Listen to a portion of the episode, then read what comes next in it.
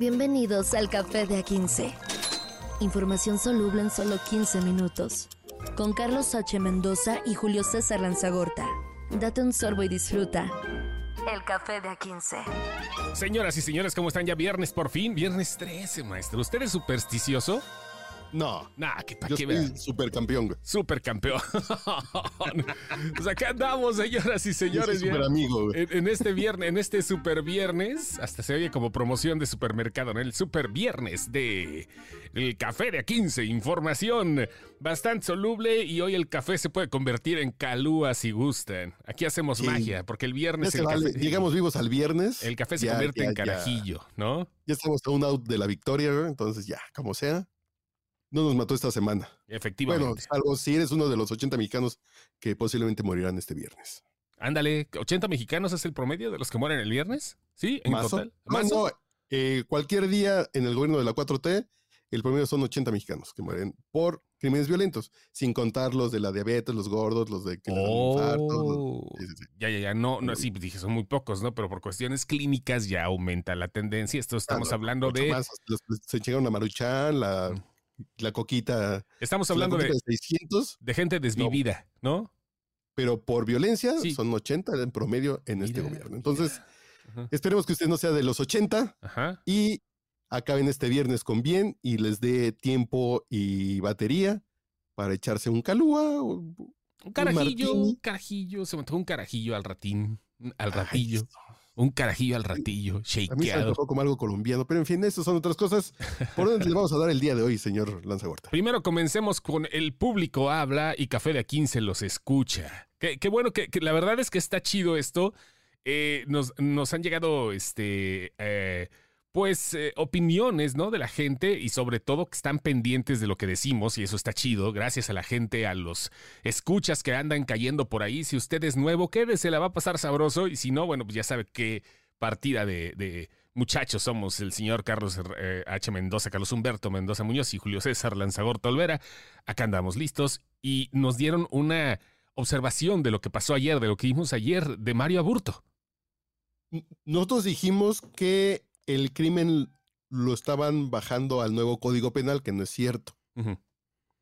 El tema es que en el 94 lo juzgaron como un tema federal, Así es. cuando tendría que haber sido un tema del código de Baja California. Aunque, El Sí. asesinato contempla 30 años, ¿no? aunque esto va de otra, va, va por otra cosa, pero es interesante lo que nos dice el licenciado Aleco. Vamos a escuchar al licenciado Aleco ya. A ver, va. Julio, Carlos, qué gusto saludarlos desde Tamaulipas, aquí al ECO, eh, haciendo una reflexión respecto del tema de ayer de Mario Aburto, en donde, como bien pudieron ustedes decir, eh, muy probablemente, y es casi seguro, que saldrá libre el próximo año. ¿Esta libertad significa inocencia? No. De la percepción que tengo de la plática de ayer, es que pareciera que la gente considera que saldrá libre porque es inocente. Pero no, no es así. Aburto lo que va a pasar es que se le va a dar un beneficio eh, en consideración a la pena, porque Mario Aburto fue juzgado por una ley federal que le daba más de 40 años de prisión. Sin embargo, el homicidio, como fue lo que sucedió eh, eh, en aquel fatídico año, es un delito de foro común. ¿Qué quiere decir esto? Que se tiene que juzgar con la ley local. Y la ley local, de donde ocurrió el homicidio, le da hasta 30 años máximo. El próximo año, este hombre cumplirá 30 años de sentencia acusado de este asunto. Entonces no sale libre por inocencia, sino sale de haber cumplido una condena y de la cual fue culpable y ya le pagó a la sociedad este asunto. Saludos a todos, gracias. Mira, júntate con abogados, maestro. Saludos al maestro Gamita. No, ¿qué pasó? Yo no me junto con Gamita, que aquí es el, que es el content manager de tu podcast, pero eh, creo que sí, que la gente no piense que es inocente. Es, significa que el delito en Baja California, donde sucedió el asesinato en el 94, en, Villas- en Lomas Taurinas, Tijuana, eh, en ese estado solamente son 30 años y ya los cumplió. Ya pasaron 30 años y por eso sale Mario Aburto Castillo, que el tema es que lo estaban eh, acusando de un crimen, de un asesinato federal pero pues es del foro común en Baja California. Y lo que decían por ahí, pero después de todo el daño que, que le provocó a México, nos privó de la esperanza de Luis Donaldo Colosio. Dicen, no, pues puedes matar a alguien de, pues, de Tacubaya como yo, o puedes matar a Luis Donaldo Colosio, presidente, así candidato presidencial del PRI, pero siguen siendo el mismo tipo de humanos. No hay humanos de primera y de segunda. Entonces, en este caso, no se puede cobrar más por un asesinato, porque sea por más famoso o relevante que sea el asesinato. Entonces, por eso 30 años es lo máximo. Y le echaron el máximo a Mario Aburto. Y considerando el Código Penal de Baja California, son 30 que se acaban el 23 de marzo del 2024. Casos, por ejemplo, como el de Gloria Trevi, que muchos dicen que debería de estar en la cárcel por los delitos que cometió en, su momento, bueno, pagó con cárcel. Lo, el, pagó y cumplió. Sí, cumplió. Cumplió la sentencia que le dieron fue la que cumplió. Sergio Andrade, que está en la calle. Sí, claro. Cumplió. Y, y ni hablar. Cumplieron su deuda con la sociedad que le impuso un juez y ya son libres y no se le puede ni malmirar porque cumplieron. No, no, no, pues sí, de, eso se puede decir de otras cosas, ¿no? Ahorita como le está pasando, que le andan tundiendo a Gloria Trevi y todo lo demás, pero lo demás, ahora sí, fue reinsertada a la sociedad por medio del Centro de Reinserción o de Readaptación Social, ¿no? ¿Cómo se le llama. Yo conozco unos centros de reinsertación, pero en fin, platiquemos de, después de la aclaración eh, hecha. Gracias, licenciado Alec, hombre, que está pendiente, al igual que todos. Y saludos Tamaulipas, y es un gusto saber que nos escuchan. Digo, hay otros podcasts que a lo mejor tienen más tráfico, pero no tienen tan buenos la calidad está bien buena en este podcast. Y la responsabilidad. Porque hay otros podcasts que tienen mucho tráfico, que dan noticias breves, pero están de mucha hueva. Aquí esperamos no estar de tan, tanta hueva y cuando nos corrijan, les juramos que vamos a pasar la fe de erratas. Claro que sí, claro que sí. Y bueno, hablando de, este, de fe de ratas, la UNAM... Ay, ay, ay. Ahí viene ahora sí los 10 aspirantes finalistas para conseguir al nuevo rector de la Universidad Nacional Autónoma de México. Yo necesito eh, su visión desde, desde afuera de la Ciudad de México, señor Lanzagorta. Sí, claro. Para ustedes, ¿cómo ven a la máxima casa de estudios, que así le decimos a la UNAM? Pero ustedes, ¿cómo ven a esa institución? Creo que hay dos, hay, hay tres tipos de personas fuera de la Ciudad de México que podrían este, definir a la UNAM. Las que no saben que existe esta universidad, sí hay gente que no conoce o que no sabe o que ha oído, pero no sabe la importancia de la máxima casa de estudios, por eso se le llama así. La segunda, que sí conoce o que sí estudió o que sí tiene como muchos eh, en, provincia, muchos tenemos eh, parientes que han estudiado ahí, ¿no? O gente que se ha quedado en la Ciudad de México, que simplemente tiene como alma mater la Universidad Nacional Autónoma de México. Y la tercera, los que nada más conocen a la UNAM por los Pumas. Ciertamente. Ciertamente. Hugo Sánchez no puede ser rector, Jorge Campos no puede ser rector. No, no, señores, nomás jugaron para los Pumas. No son académicos de la UNAM, no han dirigido un instituto de investigaciones, pero ya se saben quiénes son los 10 finalistas. Ahí está. Y, todos son doctores, claro. De que jugaron los 10 finalistas. Venga, venga. La primera es la, doctora Laura Susana Acosta Torres, de 44 años de edad, que es la actual directora de la Escuela Nacional de Estudios Superiores Unidad León. Es cirujana dentista y doctora en ciencias por la Facultad de, Odontología. Órale, eh. pues. Eh, perfecto. Ya seas Hugo Sánchez pues, también fue dentista por UNAM, entonces ahí vamos. Sí, claro, y anunciaba Colgate. El siguiente es. las sonrisas de un campeón. Pero por favor, tío. El siguiente es Sergio Manuel Alcocer Martínez de Castro. ¿Es el siguiente que se dedicaba? Es investigador del Instituto de Ingeniería de la UNAM. Ajá. Es fundador y presidente de México Exponencial, Centro de Reflexión Estratégico para el Desarrollo de Políticas y Estrategias sobre la Incorporación de Tecnologías, ya me cansé, exponenciales en México. El siguiente, Luis Agustín Álvarez y Casa Longoria. Ese es hermano del senador eh, Álvarez y Casa, obviamente. sí. Y ese doctor es egresado de la Facultad de Ingeniería. Actualmente es investigador C y es secretario administrativo de la UNAM. El doctor Raúl Juan Contreras Bustamante. De 67 años, director de la Facultad de Derecho de la UNAM. Ok, va, bien ahí. La doctora Patricia Dolores Dávila Aranda. 69 años, es la actual secretaria de Desarrollo Institucional de la UNAM desde hace dos años. Ok, el doctor Germán Enrique Fajardo Dolci. Él es médico cirujano, es docente de la UNAM y desde hace 16 años pregrado y posgrado. Vámonos. El doctor William Henry Lee Alardín.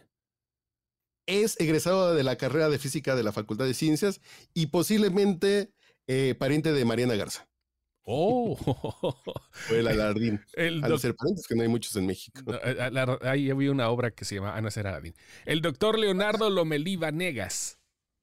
Él estudió licenciatura en Economía en la UNAM y es doctor en Historia de la misma facultad y ha sido docente en la Facultad de Economía y Filosofía desde el 97. Es el secretario general de la UNAM. Él es como del equipo del actual rector, Ajá. del rector Graue, entonces estos son de los que suenan como más fuertecillos. Perfecto. Y Manolo Ordorica Sacristán.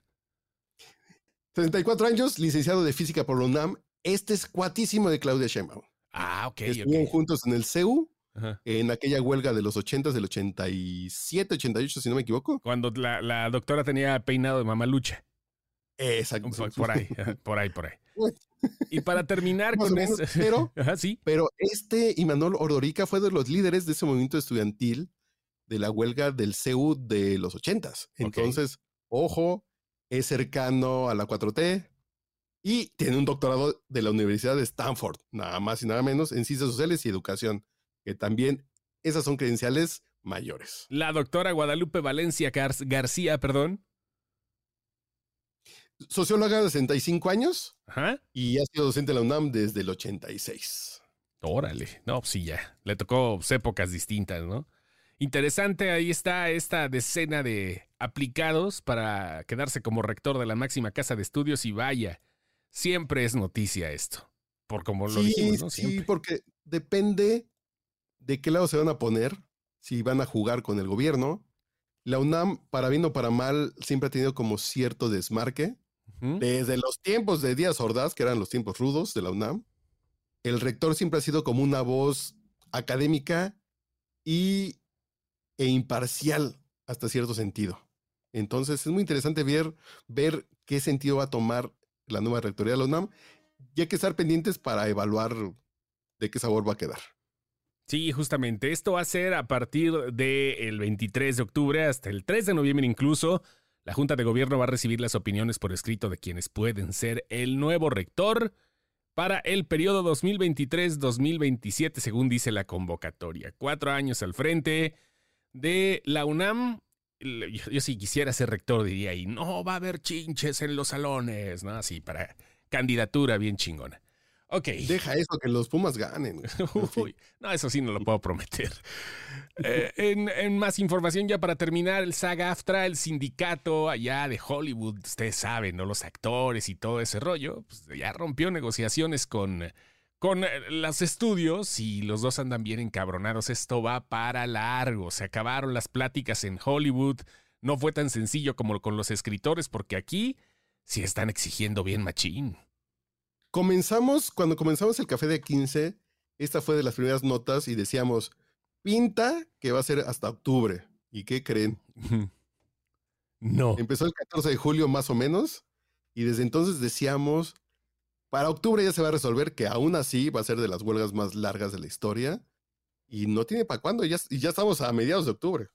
No, ya, ya, ya, no hay para cuándo ahorita. Esto eh, claramente va a afectar muchísimo a todos porque estamos hablando de que es una industria y la Alliance of Motion Picture and Television Producers está rompiendo ya con eh, los vatos del SAG-AFTRA, del sindicato eh, y, ps, híjole, son, dicen que es una carga económica insostenible que les costaría adicionales 800 millones de dólares anuales.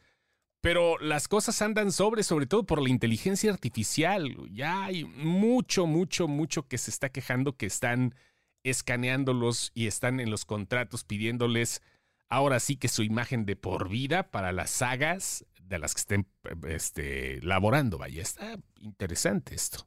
Pero para uno que va el domingo a ver El Exorcista 2, que va a ver eh, la nueva de Scorsese, Los Asesinos de la Luna. ¿en qué nos va a afectar que siga esta huelga? Pues no hay actores, güey. No hay actores, o sea, no pueden hacer Está rompiendo con el sindicato, están rompiendo ahorita de buena fe, este, de mala fe, perdón, los dos. No hay una, no hay algo que se resuelva. Y este, pues ahorita no va a haber nada. O sea, eh, están resolviéndolo, tratando de hacer. Eh, solamente es nada más que alguien diga sí le entramos, que haya negociaciones, pero no hay, no hay actores, no pueden hacer nada. Solamente pocos estudios son los que han estado ya de acuerdo. Hay un, que, de hecho no pueden ni hacer promoción, por eso vino Scorsese y no vino Leonardo DiCaprio este, con, con Robert De Niro, que hubieran podido venir también, no vino el director. No pueden venir los, los actores, no pueden hacer promoción, no pueden meterse al estudio a grabar porque ahí está el sindicato y se les arma. Solamente con pocos estudios son los que dijeron, ah, sí, chido, sí le entramos. Y entonces pueden seguir siendo películas independientes y todo, pero el cine de, millones, no se puede. Están ah, decepcionados. en ese momento estamos viviendo con los con las producciones que hicieron el año pasado. pero ¿en qué momento va a haber el hueco así de pues es momento de poner nosotros los pobres y hay que poner la escuela de vagabundos porque ya, no hay nada nuevo. Ya lo están haciendo, pues ya están hasta, ya se están hasta proyectando la película de Britney Spears otra vez, güey. O, o, podría ser. el momento me choca así el término icónico, pero cuando Britney se y amaga con desnudarse en esa película en Crossroads. Dices, me hizo muy feliz, pero en fin. Hoy salió Britney, salió ayer. pensamientos impúdicos. Salió Britney ayer con Maluma y con J Balvin en una foto en, un, en Nueva York. Qué raro se vio eso, pero bueno. Y este sí, eh, eso es lo que va a pasar. No sabemos realmente qué onda. Muchas películas están paradas, no pueden hacer absolutamente nada. Este, y se va a retrasar todavía un buen tiempo, a lo mejor no un año, pero sí varios meses y tendrán que hacer otras cosas pues, por el cine emergente, que no puede faltar el cine mexicano, ¿no? Que eso le vale madre, o el cine inglés, o los proyectos de Inglaterra, o los, pues, les hablando de habla inglesa, ¿no?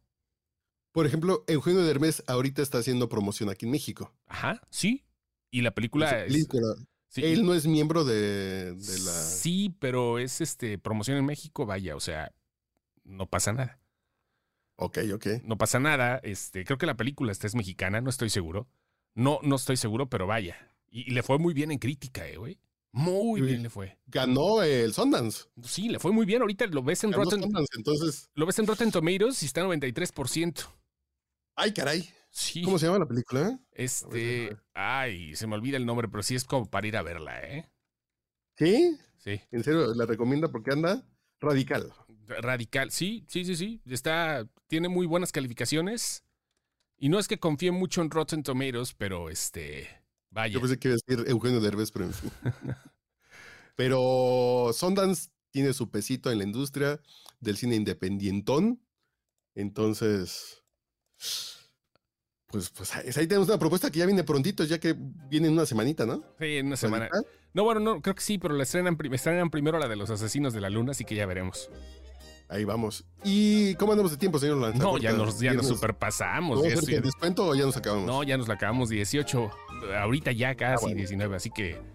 Ya no hablaremos del alarmante derretimiento de las plataformas de hielo en la Antártida. Ya no. Si se acaba el mundo, pues fue porque se nos acabó el tiempo en el café de A15. No, póngale los hielos que tiene, a ver si se derriten menos. Ahí nos vemos. Café de A15. Información soluble en solo 15 minutos con Carlos H. Mendoza y Julio César Lanzagorta. Date un sorbo y disfruta. El café de A15.